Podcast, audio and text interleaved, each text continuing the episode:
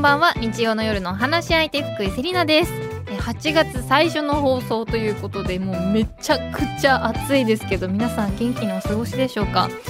あの私たちカラフルブーケメンバーはですねあの今度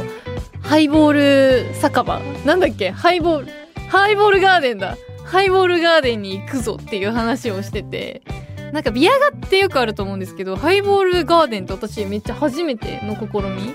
ちょっと年齢も年齢なので、まあ、糖質をカットして みんなでこう酔っ払いに行きましょうみたいな会をやろうと思っています。あのお酒好きじゃない人も好きな人もねぜひあの夏本番始まりなのでこう楽しむっていうことを忘れないようにこの夏ね。この夏は一度しかないっていうなんか CM でなんかやってたんでぜひ今年も夏を楽しんでいきたいと思います。今日もよろしくお願いします。さてカラフルブーケでは性別とか年齢とか職業とか一切関係なく普段はなかなか話しにくいこと家族や友達にも相談しにくいこと世の中に対して思っていることなどなどリスナーさん一人一人がお話し相手となって何でもおしゃべりしていきましょうという番組です。そして今日はこの後女性の体型に合ったメンツ仕立てのオーダースーツを提供するクーゼスの代表田中しおりさんとお待ち合わせしております。お楽しみに。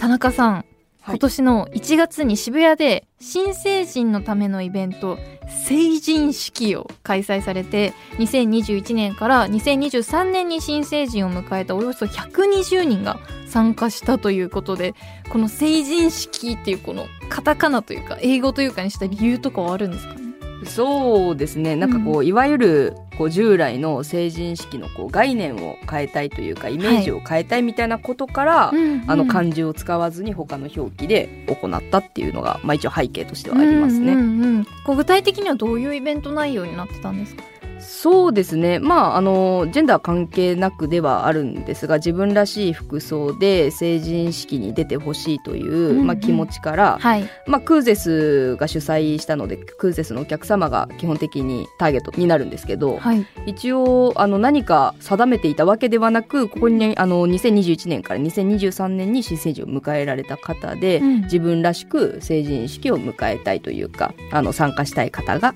ていうところで募集をかけてそしたら全国で120人の方が参加していただけたいやーすごい。120人って結構大規模ですけど確かに言われてみたら私あの田舎新潟出身だったんですけどあそうなんですか？そうなんです、はい。なんかもうみんなもう必ず女の子がこう振り袖を着て、あの謎のあの白いモフモフしたやつ、はいはいはい、はい、あの謎のふわふわのやつをつけて、うんうん髪の毛をアップにして、うん。もう出るっていうのがものすごくこう普通というかうんうん。普通とされてる、うんでその時は私はすごく楽しく参加させてもらったんですけど、うん。こう東京に出てきてからそういう成人式とか見てた時に、ちょこちょここうドレスで着てる子とかかっこいい服で着てる子とか、はいはい。本当にちょこちょこなんですけど、うんうん。いらっしゃってあ、はい。こ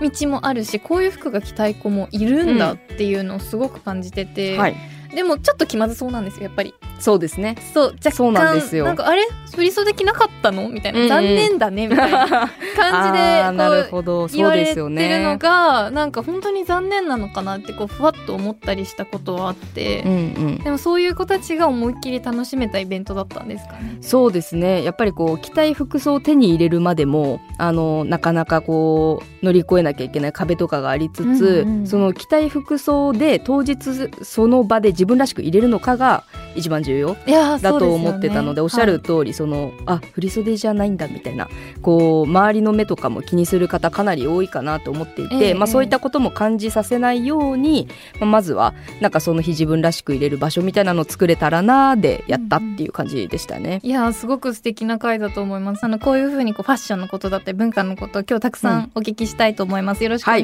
いいたします,、します。さあ改めまして文化放送そして秋田放送をお聞きの皆さんこんばんは。福井セリナがお送りしています。カラフルブーケ。今夜のお話し相手は女性の体型に合ったメンズ仕立てのオーダースーツを提供するクーゼスの代表田中しおりさんです。よろしくお願いいたします。よろしくお願いします。改めましてあの田中さんのプロフィールを簡単にご紹介させていただきたいと思います、はい、1994年生まれ福岡県出身の田中さんです。親御さんの転勤なので幼少期は住む町を転々とし茨城県の高校に入学その後18歳で上京し2018年に合同会社を設立。2019年に女性の体に合うメンズライクなスーツブランドクーゼスをスタートし2020年には株式会社クーゼスを設立されています。ということで94年同い年でした。え？はい。あ、そうなんですか？同い年です。ダメです。よかった。誕生日何月ですか？5月です。あ、5月なんですね。はい、私10月ですね。じゃあ私が先輩ということで。急に。急に先輩。同い年で盛り上がってたとこだったのに。急に上、上から。嘘です、嘘です。ぜひあの同い年で、あの、こう気軽にお話ししていただければ嬉しいです。お願いします。でも18歳で上京っていうのは。どうでしたか？多分私も同じタイミングで状況を大学でしてるんですけど、はいはい、自分的にはすごいカルチャーショックだったというか、うん、あの東京に揉まれた側なんですけどいかがでしたか？そうですね。私上京した理由結構特殊で、ええ、学校はそもそも高校中退してるので、え、で私茨城にいて焼肉屋でずっとバイトしてたんですけど、ん。なんか就職先みたいなところを考えたらなんか近くのバームクーヘン工場が、はい工場かみたいな。バームク工場か、ただのなんか工場かみたいな、なんか、そういう。結構究極の二択ですね。工場しかなかったんですよね。だから、なんか、コンサートスタッフとか、そういうなんか華やかな職種聞いただけで、なんだその職種はとかって思ったり、はい、ありえなかったんですよね茨城では。でなんか茨城で死ねないかもって思ったから出たんですよ。いやでもちょっと気持ちわかりますこのまま工場で死ぬ？みたいなのとかそういう不安がバームクーヘンを売る？みたいなのとかがちょっと不安に思ってきて、ね、バームクーヘン好きだけどそうそう。別に毎日見たくはないしみたいなのとかで、そういう思いがあって、まあ、茨城で死ねないなって思って上京したのがきっかけだったのでどちらかというとカルチャーショックっていうよりかは、来たみたいな感じがあったし、はい、なんかそうですね。もうどうにでもなるってその時結構最強モードだったかなって思ってます、はい、自分がもう何でどうにでもなるみたいな。うわすごい。もう心が強いなって思うんですけども。でもそんな田中さんもこの幼少の頃から女の子的なものに違和感があったというふうにお伺いしてまして、うん。うん、高校の頃までは相談相手がいなく悶々とした日々を過ごされていったというふうに伺っています、うんうんはい、この女の子的なものへの違和感っていうのは具体的にどういう感じだったんですか、はい、そうですね。なんかもともと可愛いよりはかっこいいものが好きだったんですよ、ええ、っていうのは、なんかあんまり記憶はないんですけど七五三の時とかもすごいこう泣きわめいてたみたいな。多分小さい時からずっと嫌だったんだとは思うんですけど、ええ、スカートが嫌いだとか例えば裁縫セットとかあるじゃないですか、えあね、あとナップサックとか、うんうん、あのいろんな柄から選べたと思うんですけど。ありましたね小学校の頃とか、はい、みんななんかハートとかなんかそういう可愛らしいやつを選んでたと思うんですけど、うんはい、私はもうずっとドラゴン一択みたいなずっとドラゴン。ドラゴンなんてあったっけ？あったんですよ。黒と赤のドラゴンの柄とかがあって、うんうん、なんかそういうものを自ら選んでたし服とかもなんかドラゴンみたいなのも今ドラゴンが好きだったんです、ね、ドラゴンが好きだったんで。ドラゴンラブだったんです、ね、そうなんですよね。だからドラゴン一択で生きていてなんかその理由もかっこいいからみたいな感じだったんですよね、うんうん、もうずっと多分小さい時からなんだかんだ女の子らしくすることがちょっと苦手だったっていう、うん、うん。うん、記憶がありますね。なるほど。でもそういうことをやっぱりこう相談する相手もいなかったということで、うんうん、こう幼少期に転勤が多かったことだったりこの小学校の時に両親がこう離婚されているというふうにお伺いしまして、うんうん、そういうのも結構影響はあったんですかね、そうですね。相談相手がいなかったのは、あのーまあでもなんだかんだ相談相手はいなくても好きなようには生きててまあずっとドラゴンは着てたしみたいな、えー、着れないとかじゃなくて、えー、言えないけどなんかドラゴンが好きなんだよねとかっていう相談をわざわざする相手もいなかったけど、別にドラゴンは毎日来てたんですよ、うんあの子ドラゴン好きなんだろうなっていうのはもう見てわかるそう見てわかる、はいでも誰にも言ってはないなんか多分見見りゃわかるけど。言葉としては出してないっていうだけだったんですけど、まあ、転勤とかも結構7ヶ月しかいない土地もあったりとか、えー、それ寂しいですね。そうなんですよね。がっつりいたところで小学校5年生で転勤になって小学校5年生の7ヶ月間いたところがあってまたそこから転勤してみたいなのがあったりとかして、ええ。そのめちゃくちゃ、あのー短いところでうん。なんかこういじめみたいな感じに合うんですけど、ええ。いやでもそこからこう今の自分になって、うん。こう変化みたいなのありましたか、うん、なんかその時ってもういじめられた時もそうだし、うん茨城にいたいじめられたくない自分を作り上げたことでその時って周りの目をめっちゃ気にしてたんですよ。ええ。いじめられたくないから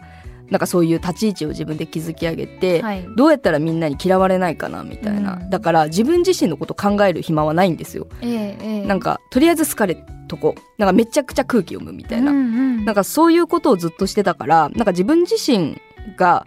例えば本音で誰かと向き合えていたかというとそういうわけでは多分ないと思うええんですよね。一瞬グレたりとかした時はあったはあったし、うんなんかそういうあの服装に対しての悩みみたいなのはちょこちょこあったから、はいまあそれは自分らしく生きてた方ではあると思うんですけど、東京に上京してからはなんかこうたまたま一発目の職場で同じあの例えば契約社員が会社の中で一定数いたとしたらその半分が当事者だったんですよねたまたま。うんうんうんでなんかこう自分の話をこう何も隠さずにはい。普通に言っている人をいっぱい見て、もともと可愛いよりかっこいいものが好きだった私がいて、で東京に上京して初めて同性の人に好かれるきっかけがあった、はい。タイミングがあったんですけどその時にもう職場がそういう環境だったから、はい。えどうしたらいいと思うみたいなうん。話とか普通にして、はい。え付き合ってみたらいいじゃんみたいなので、うんうん。普通にそのまま付き合ってでその同性とのパートナーの話を普通に職場で共有するしうわめちゃくちゃ世界広がりますね。一発目がそれだったので、はい。なんか自分がなんかカミングアウトをしたタイミングはこうでとかっていうのが本当になくて、うんうん。なんなら周りに導かれてはい、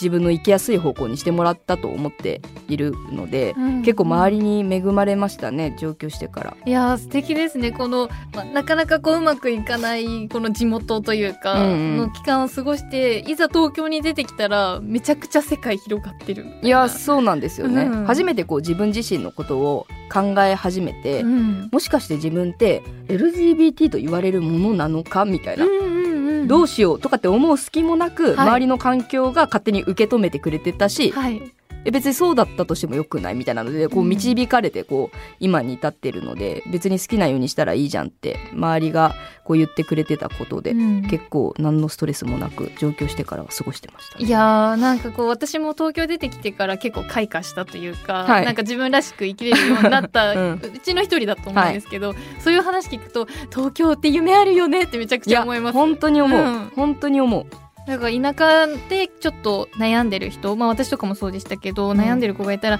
一回東京に出てきてみたらってすごい思いますよね。そうですね本当に一回行動してみたらうん本当に世界広がるかもよってね思いますねはい、ありがとうございます。この後もまだまだお話を伺いますが、ここで田中さんのリクエストをお届けしたいと思います。どんな曲をリクエストしていただいたんでしょうか？はい、えー、と今回選んだばせていただいたのが、うん Mr.Children の「旅立ちの歌」という曲ですね。はい、この曲をセレクトした理由はありますか？そうですねあの私成人式をあの開催するとともに思い浮かんだ曲がこの歌だったんですけど、はいこの歌ってこう、まあ、卒業とかそういったところをイメージされる方も多いと思うんですけど、うん私からするとこの歌ってこう自分の新たな人生のスタートみたいな風に聞こえていて、なんかこう成人式を表すにはすごいぴったりな曲だなと思ったりしてうん。選ばせていただきました。ありがとうございます。では、はい。せっかくなので曲紹介をかっこよくお願いします。うわ難しい。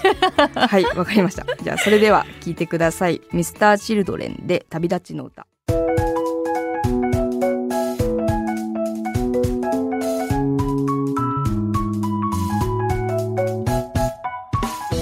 福井セリナがお届けしています。カラフルブーケ。引き続き女性の体型に合ったメンズ仕立てのオーダースーツを提供するクーゼスの代表田中しおりさんとおしゃべりしていきます。よろしくお願いいたします。よろしくお願いします。さて先ほども18歳で上京したお話をしてきたんですがその上京後に働いた会社で素敵な出会いや起業を決意させる意識の変化などがあったというふうにお伺いしましてこの起業を決意させる意識の変化こうきっかけは何だったんでしょうか？そうですね。起業を決意させる。なんかこうまあ周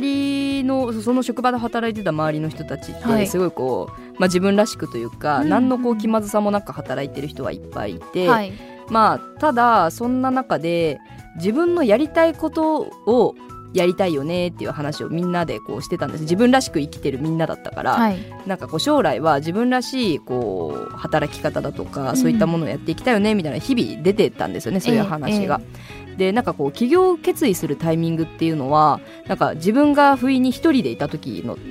タイミングだったんですけど、はい、なんか普通に家で洗濯してたら急に「あれ？家にいる時間って仕事より短いんじゃね?」とか急に思ったんですよね。急に？なんか24時間のうちほとんど仕事なんじゃね？みたいな、えー、コールセンターでバイトしてたんで、うん、普通に朝から行ってで7時ぐらいに終わってでそこから飲食店でバイトしてたんですよね、はい、で11時12時ぐらいまで終電までやって帰ってきてで寝てみたいな。え何これ？で休みになったら洗濯玉っていうかやってるみたいな。なんだこれ？みたいな。でえどうしよう？人生 ほぼ仕事なんじゃね？って思ったら、ええ、なんかで気づいた時にはもう自分は運転免許しか持ってないし、はい、高校も中退してるし資格という資格もなければ知識もないし、うん、何も極めてない。で自分はめちゃくちゃフルフル1日働いてだいたい給料がこれなんとなくこう自分の限界を知って、ええ、あれ？あれ？別にやりたくもないけどやっていて、はい、このぐらい頑張ってこれしか稼げないのかな、うん、不安だなって思ったりして、はい、でそこからなんかこんな私が一人でどこまでできるのかなって思って会社立ち上げたっていう。えそう飛躍すごそうそうなんですよ。本当にそう。本当にそう。すごくないですか？それであちょっとなんかこう資格を取ろうかなとかあじゃない別の会社に転職してみようかなとかじゃなくて よしどこまでいけるかやってみようそうそう会社立てようみたいなふうに思って。普通さらって聞いてましたけど。ってなりましたねそうそう本当にそうやって思って。会社を立てて、はい、できたみたいな。できた。できた。何その粘土こねたみたいなやめてもらっていいですか？でもある程度もうなんかそこから先は決めてないんですよ言うて、うん、決めてないからできたみたいな、はい、社長です。皆さん社長ですよ。っていう一旦社長だという気持ちでコールセンターでバイトを続けるっていう期間がありました。いやすごい。コールセンターバイトしつつ会社をとりあえず作ってあそうそうそうそう。その時のその2019年空絶スタートっていうのは、はい、もうスーツのこうオーダースーツっていうコンセプトは決まってたんですか？いや全く決まってなくて、はい、最初はなんか自分一人でどこまでできるのかが気になったから、うん、で会社を建てたんですけど、はい、まあそれと同時にそういう事業をやりたいかと言われるよりかはずっと同じそういうスーツの悩みは持ってたんですよ。ええ、ただ知識もないしどうやってやるんだろうってなんとなくやりたいなってちょっとぼんやりぐらいに思っててそれと同時に会社をなんかやってでとりあえずその最初にスーツをやろうと思っていたわけではないんですよね。なるほど、はい、あそういうコンセプトとかが何もなくてもとりあえず会社は建てられるものなんですね。あ建てられます。へえ初めて知った。はい建てられますよ。皆さん。えこう登記とかするときにこうどういう会社みたいなのって書くじゃないですか、はい。はい、ななんて書かれたんですか、ね、えっと予想を書くんですけど、はい、あの例えばえーと、これからやっていくであろう事業内容を書いてくださいっていうのは何個でも書いてるんですよ、うん、なるほど。だからやってみたいかもしれないっていう職種を全部書きましたね。うわだからとんでもねえ会社だった。最初登記上はとんでもねえ会社だったと思います。これからどんな会社になるんだみたいな。なんだこれなんか美容不動産。なんか 何何何何みたいになって。美容と不動産真逆すぎて怖いです。不動産とかなんかそういう教育みたいななんかちょっと分かんないけどそういうのをババサーってこう全部、はい可能性があるものは全部書いたような気がしますね。うわすごいな。でもそこから、はい、最初何も定まってなかったところからこうだんだんこうスーツっていうものにこう絞られてきた、うんうん、はい、こう経緯みたいなのってあるんですか？えっと、私が、えっとまあ、会社を建てた後かなに、えーと、友達の結婚式に初めて誘われるんですよね。はい、でその成人式の時にスーツを、あのー、着たいけど買えなかったという過去があってで大人になって、まあ、茨城から上京してなんとなくその高校生の時って東京にいたらあんのかなって、ちょっと思ってたとこもあって田舎だからないのかなみたいな。でその友達の結婚式誘われてまた改めてまあ、ネットでの調べ方もちょっと難しくて女性メンズスーツとかで調べたら出てくるのかなみたいな、うんうん、そしたら高校生の時は知恵袋しか出てこなかったんですよね。でなんか青木とかに行ったらあるよみたいな、うん、なるほど。でその二十何歳だ？まあそのぐらいの時に調べたら全く同じ情報しか出てこないんですよ。えー、全然更新されてない、ね、更新されてない。数年経ってんのに、うん、しかも東京にもないの？みたいな思って、うん、東京にないんだったらもうどこにもないよと思って、まあ、その時は H&M とかいろんなお店で上下別々の服買ってセットアップっぽくして出たんですけど、うん、なかなかに大変で面倒くさかったんですよ。そうですよね。本当は一緒にこうそうなんですよ。綺麗に着たいわけですもんね。そうなんですよ、ただまあ自分の身長的にもとかそういうのであまりこうセットアップで合うものってなくて別々で買ってどうにか出ててなんか初めての結婚式で超おめでたい気持ちとあの今後こういう風に服を選ばなきゃいけないのかっていうちょっとあのもどかしさというか不安みたいなところを同時に抱えて一日過ごしてたので、ええ、あそれはなんかこう今後どうするかなと思ってたタイミングで全く同じ悩みを持ってた友達が私の周りには複数いて、はい、ってなった時に自分の周りにこれだけいて全国にはどれだけの人が同じ悩みであの悩んでたりとか、うん、あの服装で何かを諦めているんだろうって思ったら。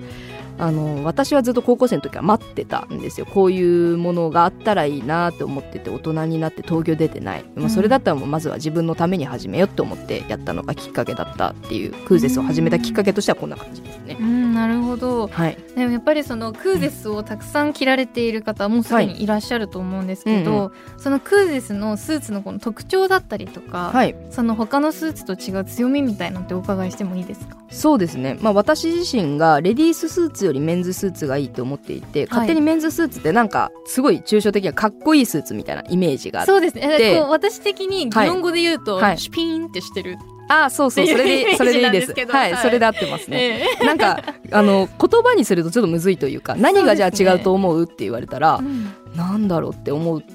人も多いと思うんですけど、うん、レディーススーツって女性の体をいかに綺麗に見せるかで作られてて、ええ、私としてはその女性らしい体のラインはあまり出したくないしくびれも別にいらないし、うん、着丈短くしなくていいしこうフレアみたいに足首別に広がってなくてもいいみたいな。わかる。すごいわかります。はい。だからそれをあのなくしてるっていうのがうちの強みというか特徴なんですけど、うん、くびれを作らないし着丈は長めにとってお尻を完全にこう出さないというか、うんうん、あのお尻にはかぶるようにはするし、えっと、女性の体って骨盤が一番広がってるから、普通の既製品のメンズスーツ着ると骨盤は男性狭いから、はい、そこは考慮されてなくて普通に足首グンってこう狭まってる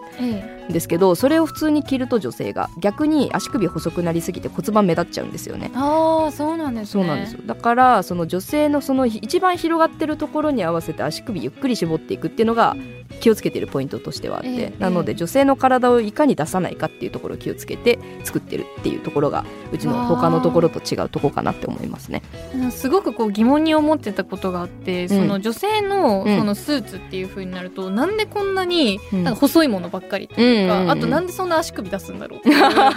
足短く見えるんだけどみたいな。で特に私身長が高いので、はい、その女性用のスーツみたいなのを着ようとすると、うん、すごいなんか絶妙な丈感になってくるんですよ。えー、美しくこの足首を出すわけでもなく、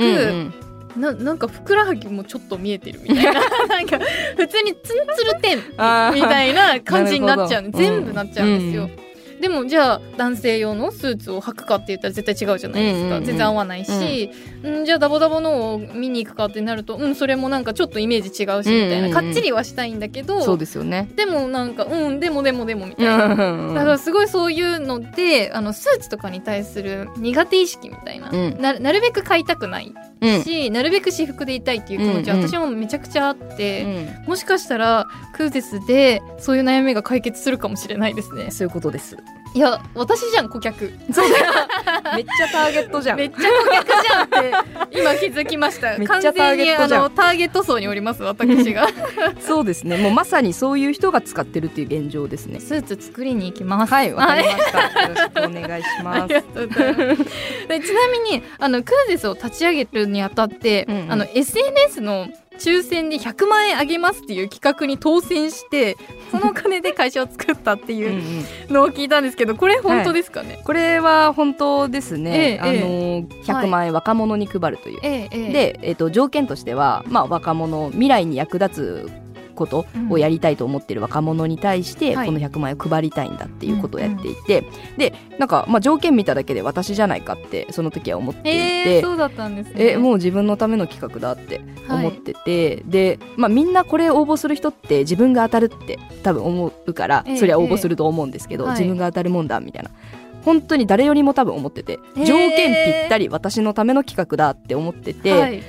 めっちゃくちゃ今となっては怖い話なんですけどもう当たるって思ってるからそえっから工場を見つけてはい。お金ありますとか言って工場を契約してえすごい。えめっちゃこっから怖いですよ。でえ怖い怖い。もう当たるじゃない。当たるじゃないですか、うん。当たってでも当たるって思ってるから誰にも言ってないんですよ、当たったとか言ってなくて、うん。えはい当たりましたみたいな。当たるって思ってたから めっちゃそうはいみたいな。って思って当たはい当たったみたいな。ので誰にも言ってなくてでそっから誕生日が10月26日なんですけど、ええ。ディズニーにいたんですよね、その時に入金されるっていうめっちゃ夢の国みたいな。夢の国。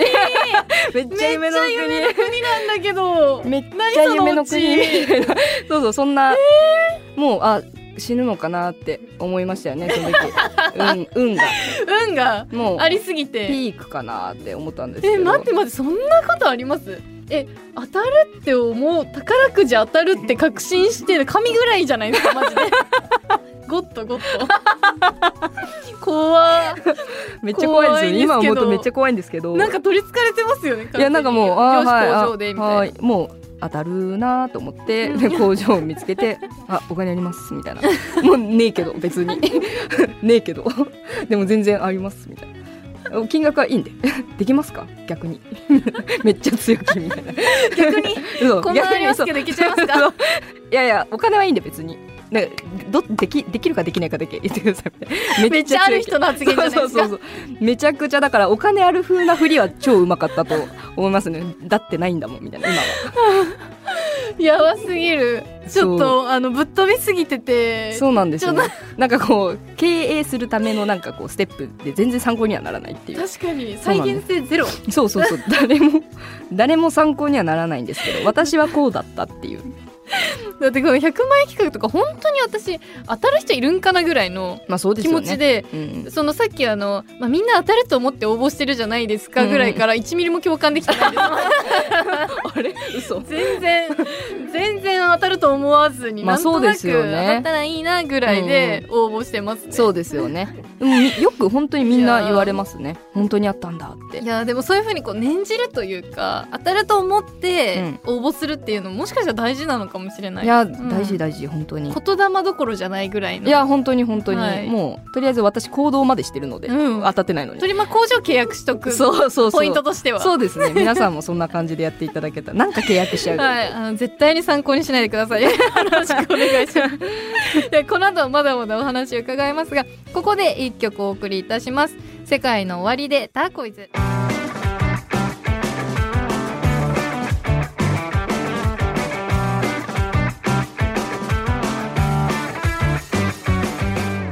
文化放送秋田放送をお聞きの皆さんの週末にちょっとした彩りを福井セリナがお届けしていますカラフルブーケ引き続き女性の体型に合ったメンズ仕立てのオーダースーツを提供するクーゼツの代表田中しおりさんとおしゃべりしていきます。よろしくお願いいたします。よろしくお願いしますえークーゼスはオーダースーツなので当然このお客様と直接会話をする機会も多いと思うんですけども、このスーツの話だけじゃなくって、うん。この恋愛相談だったりお仕事の相談に乗るっていう風に聞きまして、はい。そういうお話結構多いんですかね？そうですね、うん。どちらかというと、まあ、スーツはもちろん希望通りのものを作るっていうのは前提あるので、ええ。あのもちろん希望を聞いたりする話してる時間はもちろんあるんですけど、うん。それ終わった後が結構あの本題というかはい。あの例えばパートナーの方といらっしゃったら、はい。え2人ってえもしかして付き合ってたりするの？とか、うん、そっち本題なんです。あそうなんそっちが そっちがメインなので本題なんだって。めっちゃずっと聞きたかったんだけどみたいな。そっちが私の中ではメインなのでね付き合ってるだよね。ねねね。ねね。ね みたいな話をしてまあなんか二人がどういう出会いで出会うなん。かきっかけでとかきっかけから最近喧嘩したことからお互いの好きなことから。もう相談所じゃない そうみたいな話とかをしてたりしますね恋愛とか、うん、やっぱりそういうお話を聞くのが楽しいというか、うん、なんか聞きたいっていうか解決したいって思っちゃうんですかね。ですね。なんかまあもともとは、うん、クーゼス始めなければ出会うはずのない人と出会えていて確かに。そうだからで店舗がないので全国訪問してるんですけど、ええ、あのこんなとこっていうかこんな地域あの自分が旅行で選ぶことないだろうなって思って、だから本当にクーゼスないと行かなかったろうなとか出会うはずなかっただろうなって思ったらなんかこうせっかくだからお客さんとえー、お店の人っていう関係性では終わらせたくないなってちょっと思ったりしてて、だから絶対友達になってやるとかって当初ずっと思ってお客さんと会ってたりしてたんですよ、それがなんかもう抜けな抜けなくてっていうか、まあ、それも大事にしてるんですけど、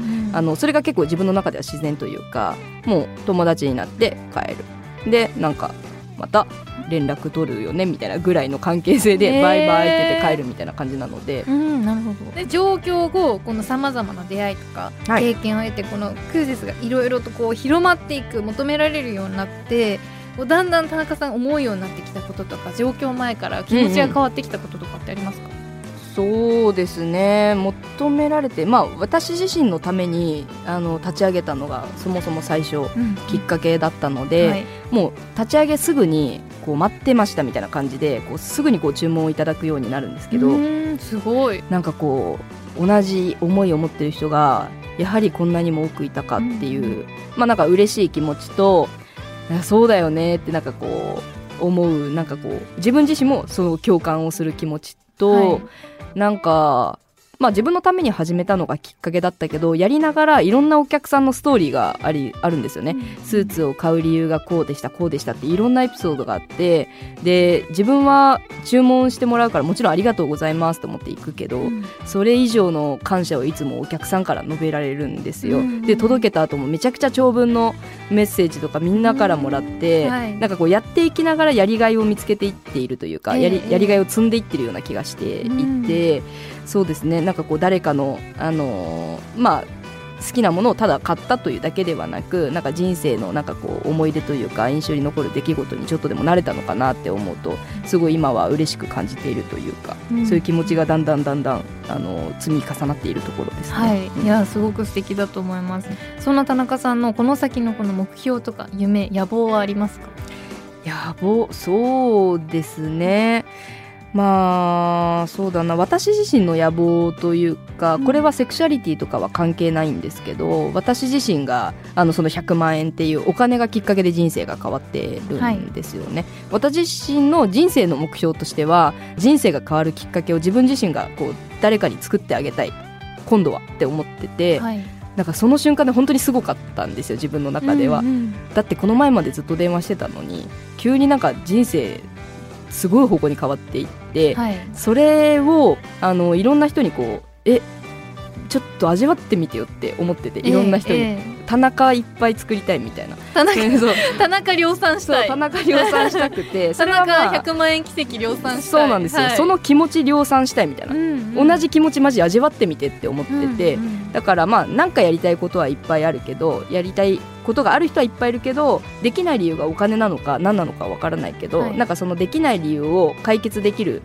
人でありたいなとは将来的には思っていて、かっこいいです。それはなんとなく自分の中での夢ではあるし、うん、クーゼスとしては、まあ、今までもこれからもあのお客さんとの話を通じて授業ができたりとか、うんうん、あの成人式とかそういうイベントができたりとかもしてるので、はい、なんかお客さんと一緒にまだまだこうクーゼス大きくしていきたいなというかいいブランドにしていきたいなとは思ってますね。うんうん、いやめちゃくちゃかっこいいです。しそういうふうにこう還元してくださるじゃないですけどそういう経営者さんがいるとそれこそなんかこう野望とかがある、うん、今若くて悩んでいる子が当たるかもみたいな、うん、私かもみたいな。いやまさにまさに私もそうやって思ってたので、うん。って思ってくれる人がもしかしたらこう出てきてくれるかもしれないと思って、すごいワクワクしますね。そうですね、うん。もう本当にあの私と同じような気持ち本当に伝えたいんですよね、うんうん味わってほしいなってすごい思ってますね。ありがとうございます、い、やたくさんあの田中さんにお話聞いてきたんですがそろそろ残念ながらお別れの時間となってしまいました最後に今日田中さんがリスナーの方々に届けたい言葉を花言葉にして番組で素敵な花言葉のブーケを作りたいのですが言葉いただいてもよろしいでしょうか？はい。ちょっといろいろ考えてたんですけど、はい。なんかこうクーゼスのお客さんってあの自分自身の話をしたことがない人とか結構多いんですよね、うんうん例えば地方の、まあ、我々地方に住んでたからなんとなく感覚的には分かると思うんですけど、自分自身のそういうセクシャリティの話とかしづらいとか、うん。好きなものを正直に言えないとかでも案外東京に出てみたりとか、まあ、私いろんな人と会うとめっちゃ普通じゃんって話聞いてて思うんですよね。だからなんかこうどこか自分が特殊だって思ってる人は案外それって普通なのかもよっていう気軽に考えてほしいなみたいなところは伝えたいところかなって思ってます。ありながとうごそうです。ざいますね。普通だということ。うん。はい。いやなんかこう自分が特別では人に言えないわーって思ってるとどんどんこう塞ぎ込んじゃうけど、うん。田中さんみたいに意外とこう周りに仲身がな仲間がいたりとか、環境を変えるだけで状況が変わったりするってこともありますよね。そうですね。本当にちょっとこう視点変えたら同じような人っていっぱいいたみたいなのは、うん本当普通にあることかなって思いますね。なんか今いる状況が苦しかったらこうちょっと仲間探しの旅に出てみるのもいいかもしれない、そうですね。住む場所を変えたりなんかちょっと違ういつもとは違うところに行ってみたいとかも何でもいいと思うんですけど、うん。うん。ありがとうございます、はい。田中さんかあらいただいた花言葉しっかりとカラフルブーケに束ねていきますさあそしてお知らせなどはございますでしょうか？そうですね、まあ、クーゼスは店舗がないので全国あの欲しいよっていう人のところにあの訪問で回っているんですけれどもあの各地方で採寸会っていう、えっとまあ、今日この日ここにいるので、えっと、スーツ気になる人は来てくださいみたいな、こう採寸会というイベントをやっているんですよね、はい。もう定期的に、うん。まあ、なのでもしスーツ気になるよみたいな。気にな風るあじゃあ 気になるよとかる。ちょっと実際見てる店舗がないので実際に見れる機会がないんですけど、ええええ。まあ、あの採寸会だと実際に、えー、とお住まいの地域付近でもしあれば、はい。来ていただけたらスーツだったりとか実際の記事とかめちゃくちゃあるので見てもらって、なんとなくイメージ湧く日になったらいいしその場で作ることもできるので、はい。はい。もし興味ある人は SNS やら公式サイトやらから見ていただけたらなと思います。はい、ぜひ皆さん見てみてください。というわけで田中さん今日はありがとうございました。ありがとうございました。フェミラクトプレゼンツカラフル相談室さてここからはフェミラクトプレゼンツカラフル相談室のお時間です日常生活のちょっと話しづらい悩みや愚痴モヤモヤが少しでも解消できるように私なりのアドバイスができればと思います今回のテーマは SNS でも可愛いは正義だらけ日本の外見至上主義ルッキズムにモヤモヤについてです。ある美容外科クリニックでは二重にするなど目元の整形をした10代の患者数は2015年から2020年の間におよそ38.5倍も増えたというデータがありその背景には見た目で人を判断して評価するルッキズムが SNS 世代に蔓延していることれています。リスナーの皆さんからいただいたモヤモヤメッセージご紹介していきたいと思います。ラジオネームみみたぶさん。二重脱毛美容整形送信サロンニキビ治療などなど SNS 広告に煽られて生まれたままのありのままの姿でいることに罪悪感を感じなくてはいけないルッキズム社会だなと感じます。私はすっぴんの鏡に映る自分にもメイクが終わった後にも今日も可愛いよしと口に出して自分を褒めるようにしています。が自分の顔や体型に悩みもあります。